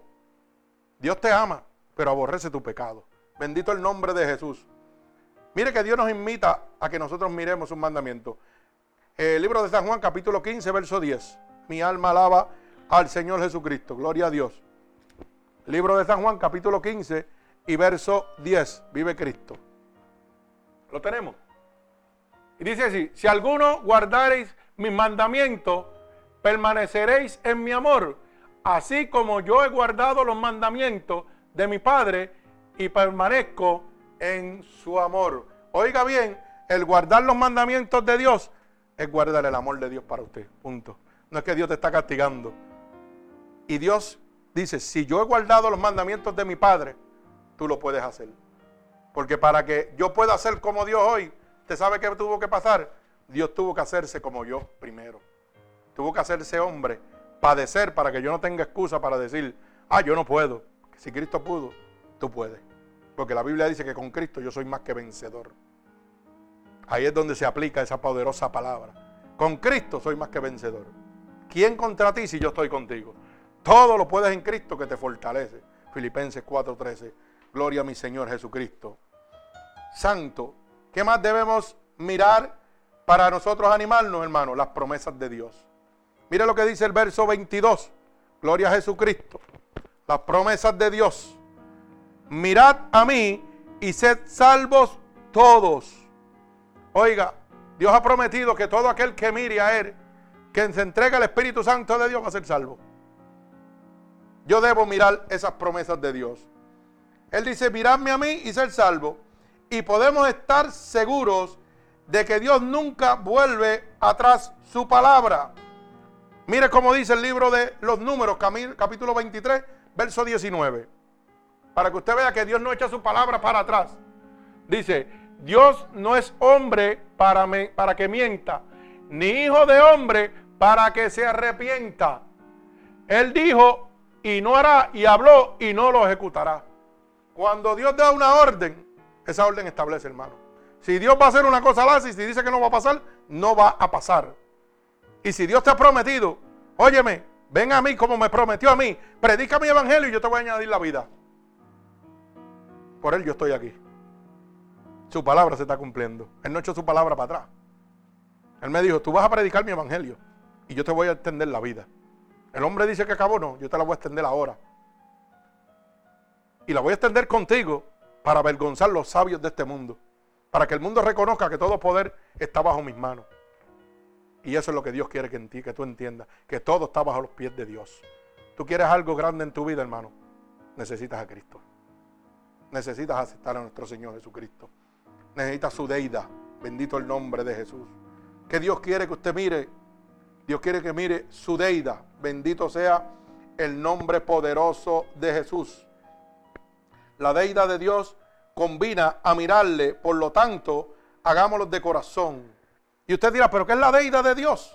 Bendito el nombre de Jesús. Mire, la deidad de Dios es el poder sobrenatural de lo que existe y sobre el destino de los seres humanos, o sea, la cualidad divina de Dios. Es el poder exólido que solamente Dios tiene. Dios quiere que tú mires su cualidad. La cualidad de Dios, hermano, es que todo poder lo tiene Él. Que toda situación que tú tienes está bajo las manos de Él. Está bajo la voluntad permisible de Dios. ¿Usted sabe por qué? Porque Dios tiene tanto poder que el enemigo de las almas tiene que obedecerlo. Así que la única solución que tú tienes es venir a Cristo. Mirar a Cristo y entregarte a Él. Bendito el nombre de Jesús. Y estamos culminando. ¿Cuál es el mejor tiempo para mirar a Dios? ¿Usted se ha hecho esa pregunta? ¿Cuál es el mejor tiempo para nosotros mirar a Dios en este momento? El mandamiento en el tiempo presente este momento que está ahora. Dios le está dando una última oportunidad a usted. ¿Y usted sabe por qué digo una última oportunidad? Porque la palabra dice que viene como ladrón en la noche. Dios puede llegar ahora. O usted puede partir con el Señor por un ataque al corazón. O un ataque de fatiga. Yo no sé la enfermedad que usted tiene. Pero Dios sí la sabe. ¿Verdad? Por eso es que, repito, el verso 22 dice, mirad a mí y sed salvo. Este es el momento de mirar a Dios. Este es el momento que Dios ha escogido. Oiga, para que pongas tu mirada en Dios. Para que pongas tu mirada en el que da la vida. Bendito el nombre de Jesús. Mi alma alaba al Señor. La promesa es en el mismo sentido. Y sed salvos. La promesa que Dios te está haciendo es que si tú pones la mirada en Él en este momento, vas a ser salvo. Por su gracia, por su misericordia. No por nada que tú puedas darle. Simplemente, pon tu mirada en mí ahora. ¿Qué tú necesitas? ¿Qué tú quieres de mí? ¿Qué tú quieres que yo haga en tu vida? Pon tu mirada en mí. Ven donde mí. Dime, Espíritu Santo de Dios, transforma mi vida. Transforma mi hogar. Transforma mi corazón muéstrame ese mundo de gloria que vive ese pastor que está hablando ahí. Ese mundo de gloria que tú tienes prometido para todos nosotros, porque no es solo para Él. Y la Biblia dice que solamente los valientes van a arrebatar el reino de Cristo. Usted tiene que ser un valiente, hermano. Y decir, lo que Él tiene lo quiero yo. Yo quiero ser igual de loco, pero igual de salvo. Gloria al Señor. Yo no quiero cambiar lo que soy, Señor. A mí me gusta ser como yo soy. Solamente cambia lo que no te agrada de mí. Y déjame seguir siendo la misma persona jocosa. Disfrutar con mi familia en las cosas que yo quiero, pero que no me aparten de ti. Solamente saca lo que no te agrada de mí. Y eso es lo que Él va a hacer. Bendito el nombre de mi Señor Jesucristo. El mandamiento del tiempo presente, hermano.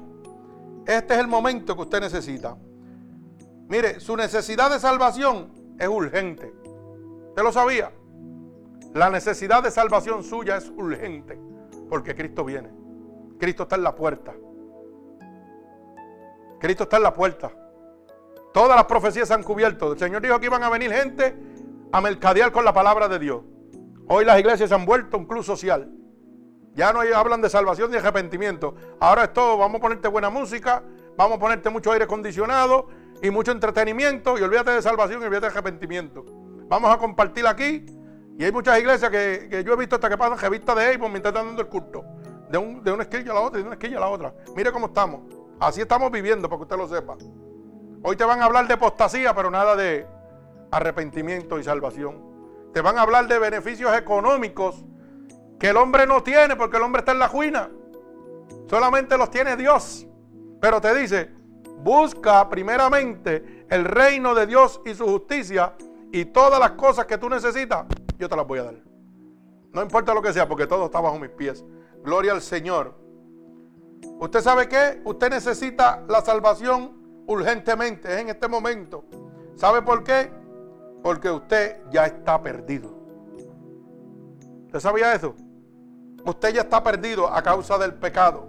Romanos 6:23 dice claramente, y estamos culminando, gloria al Señor, Romanos 6:23 nos dice claramente que la paga del pecado es muerte.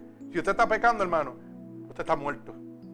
Lamentablemente está muerto para Cristo. Mire, porque la paga del pecado es muerte, mas la dádiva de Dios es vida eterna en Cristo, Señor nuestro. La, la paga del pecado, hermano, es que usted está muerto, usted va para el infierno de cabeza. Pero la dádiva de Dios, que es la gracia de Dios sobre usted, que no es merecedor como no lo era yo, es que te voy a dar la vida eterna. Porque es gracia de Dios. Mire cómo dice Romanos 3:23. Para que lo pueda entender, por si acaso usted piensa de que usted está apartado y que usted eso no lo toca porque usted está bien delante de los ojos de Dios. Mire, sin Dios es imposible entrar al cielo. Ya lo leímos. ¿Y sabe lo que dice? La palabra en Romanos 3:23, por cuanto todos pecamos estamos destituidos de la gloria de Dios. Nadie puede entrar al cielo si no es a través de Jesucristo. Todos, hermano, todos. Hemos pecado de palabra, de omisión, de cualquier cosa lo hemos hecho. Bendito sea el nombre de Jesús. Y búscame por ahí primera de, eh, primera de Juan 3.8. ¿Verdad? Para que podamos entender. Gloria al Señor mi alma alaba a Jesucristo. Para que tú entiendas lo serio de qué es esto. Esto no es ningún juego, hermano. Nosotros creemos que somos todos hijos de Dios y estamos bien equivocados. Bendito el nombre de Jesús. Mire cómo dice la palabra de Dios, primera de Juan 3.8. El que practica el pecado, ¿de quién es? Del diablo, no es de Dios, hermano. Si usted está bojachándose, como dice la palabra de Dios, usted es un hijo del diablo, usted no es un hijo de Dios. Usted no puede decir, si usted está eh, cometiendo orgías por ahí, usted es un hijo del diablo. Si usted está detrás de la hechicería, de la idolatría, de la santería, que le lean las manos, que busca la suerte, lamentablemente hoy día, en este momento, usted es un hijo del diablo. No es un hijo de Dios como usted está diciendo, como usted se cree. Porque dice la palabra que los que practican tales cosas no heredan el reino de Dios. Si usted no va a entrar al reino de Dios, va para, el reino de quién? De Satanás, de Lucifer. Usted tiene que estar claro, vuelvo y repito, el que practica el pecado es del diablo, porque el diablo peca desde el principio. Pero mire qué clase de bendición todavía tiene y qué esperanza.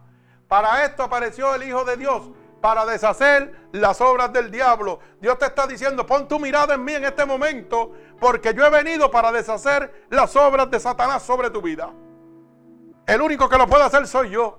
Pero pon tu mirada sobre mí para que tú puedas ser libre, para que tú puedas ser bendecido, para que puedas ser convertido en un hijo mío. Gloria al Señor Jesucristo. Mi alma alaba al Señor. Y la pregunta, el tiempo presente, oiga, no puede ser echado atrás ni adelante. Usted tiene más que un solo momento para tomar esta decisión. Usted no tiene otro tiempo, hermano. Esta decisión que Dios le ha dado, se la está dando en este momento. Usted no puede usar el tiempo de otra persona. Gloria al Señor Jesucristo. Mi alma alaba a Dios. Para que usted pueda entenderlo. Mire cómo dice Segunda de Corintios capítulo 5 verso 10. Segunda de Corintios capítulo 5 y verso 10.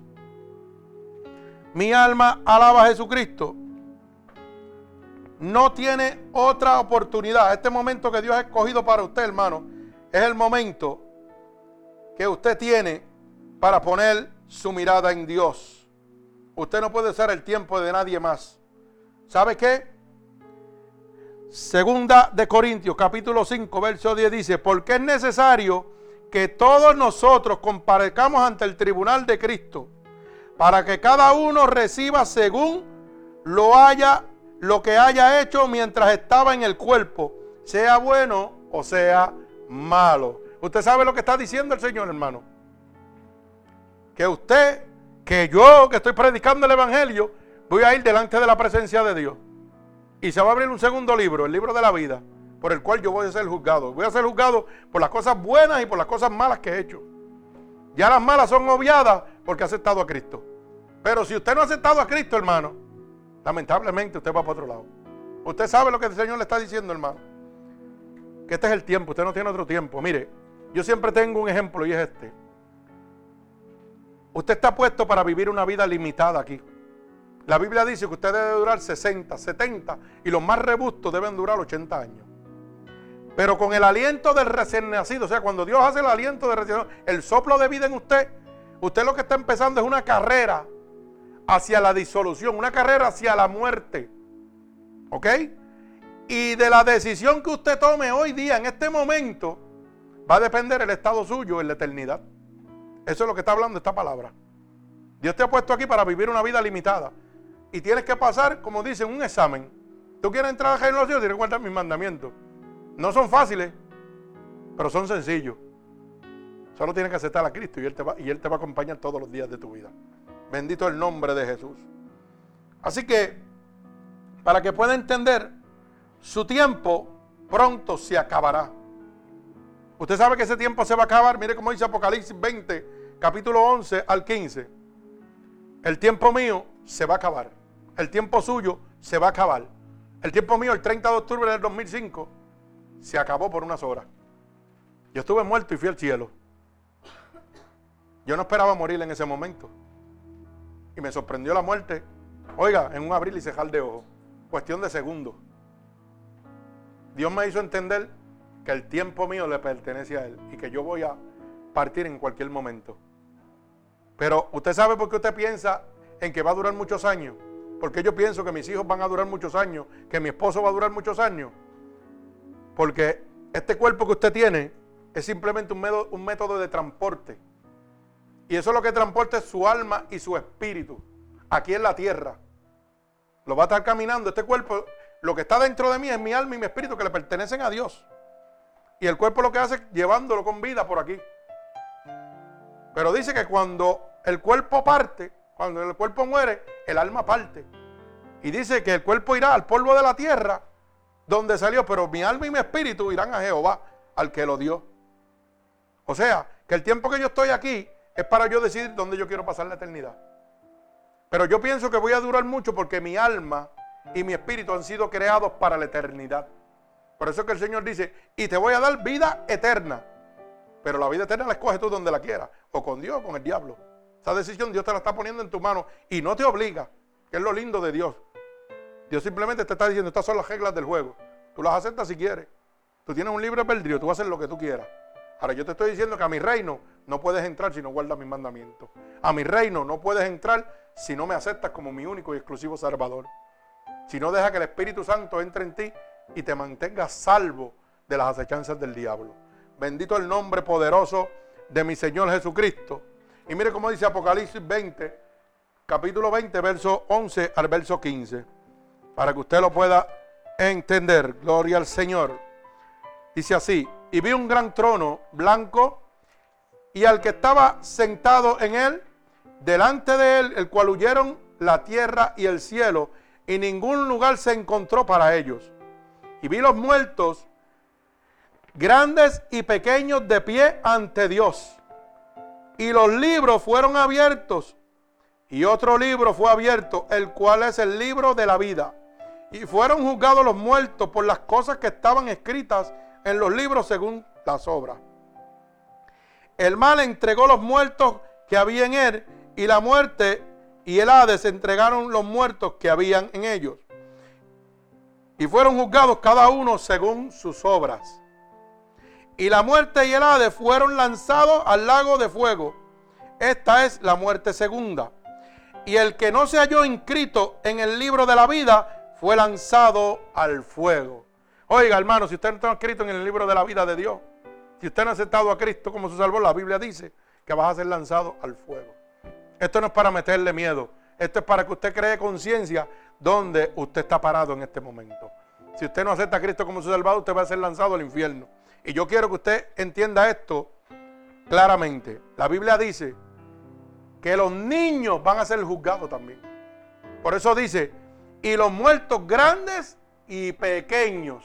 Que la gente piensa que los niños no van para el infierno. Hay muchos que se van para el infierno, para que lo sepa. ¿Usted sabía eso o no lo sabía? Dice que grandes y pequeños. O sea, todos vamos a ser juzgados. Así que, bendito el nombre poderoso de Jesús. No son los enanitos. Eso es así. Así que, lo dejo con este pensamiento. Este es el tiempo que Dios escoge. A nosotros nos corresponde aceptarlo. Este es el tiempo, hermano, que Dios ha escogido para usted. Pero ¿sabe qué? Como le dije ahorita, Dios no obliga a nadie. Este es el tiempo que Dios ha escogido para que en este momento usted decida si lo quiere o no lo quiere. Tan fácil como eso. Pero ¿sabe qué? Si usted no ha puesto la mirada en nuestro Señor, que es el que da la vida, oiga, este es el momento. Es el tiempo que Dios escogió para usted. Usted lo acepta si lo quiere, si no lo quiere aceptar. ¿Sabe qué? Yo siempre digo esto. Hermano, pruébelo. Si no le gusta, me lo devuelve. Que yo lo recibo con todo el amor de mi corazón. Porque yo no quiero que salga de mi corazón nunca. Bendito el nombre de Jesús. Usted nada tiene que perder. Hemos probado todo lo que el mundo nos ha dado y sabemos lo que el mundo nos da. Aflicción, depresión, coraje, ¿verdad? Situaciones difíciles en nuestra vida. Y hoy Dios te está ofreciendo bendiciones. Pero es un Dios verdadero, hermano, no una iglesia, no es un pastor, no es una religión. Es el Espíritu Santo de Dios que te dice, ven a mí. Y todo aquel que tenga sed, beba. Beba del agua de la vida gratuitamente. Oiga bien, Dios te está haciendo un llamado en este momento, hermano. Así que, antes de hacer el llamado a la iglesia, quiero hacérselo a los hermanos que están oyéndonos alrededor del mundo. Así que hermanos oyentes alrededor del mundo en este momento, si usted quiere poner su mirada en el autor y consumador de la fe, quiere poner esa mirada de vida y ha entendido que esta palabra en este momento ha tocado su corazón y que necesita el Espíritu de Dios, solamente tiene que repetir conmigo. Señor, en este momento he oído tu poderosa palabra y he entendido que debo enfocar mi mirada hacia ti, Señor. Esa mirada que solamente me puede dar la vida eterna, que es a través de ti. Así que te pido en este momento que me perdones de todo pecado que he cometido a conciencia o inconscientemente. Yo he oído que tu siervo dice en su palabra que si yo declaro con mi boca que tú eres mi salvador, yo sería salvo. Y yo declaro en este momento con mi boca que tú eres mi salvador. He oído que tu palabra dice que si yo declarara y creyera en mi corazón que tú te levantaste de entre los muertos, yo sería salvo. Y yo creo en este momento, Padre, que por tu sacrificio en la cruz del Calvario tú te has levantado entre los muertos y yo soy salvo. Así que te pido que me escribas en el libro de la vida y no permitas que me aparte nunca más de ti. Señor, en este momento mira a cada uno de nuestros hermanos alrededor del mundo que te han aceptado como su único y exclusivo Salvador. Yo te pido ahora mismo, Padre, que la sangre vicaria tuya derramada en la cruz del Calvario sea sobre ellos. Padre, que tu Espíritu Santo sea derramado sobre ellos en este momento. Que las corrientes de agua viva emanen sobre ellos en este momento. Y por el poder y la autoridad que tú me has dado, yo declaro ahora mismo en el nombre poderoso de Jesús un toque del Espíritu Santo, un toque del cielo en este momento confirmando que tú los aceptas como tus hijos en este momento. Padre, en el nombre poderoso de Jesús y por la autoridad que tú me has dado, yo lo declaro hecho en el nombre de Jesús. Amén y amén. Que el Señor bendiga a cada uno de estos hermanos oyentes. Así que si cada uno de ustedes, hermanos, han entregado su vida al Señor y necesitan que otra persona reciba la salvación gratuitamente, puede entregarle nuestra página de website que es Unidos por Cristo 7.wix.com diagonal MUPC y ahí recibirán toda la palabra de salvación gratuitamente para la gloria de nuestro Señor Jesucristo. También pueden dejar sus peticiones y nosotros oraremos delante de la presencia del Señor por sus peticiones. Que el Señor les bendiga. Gloria a Dios.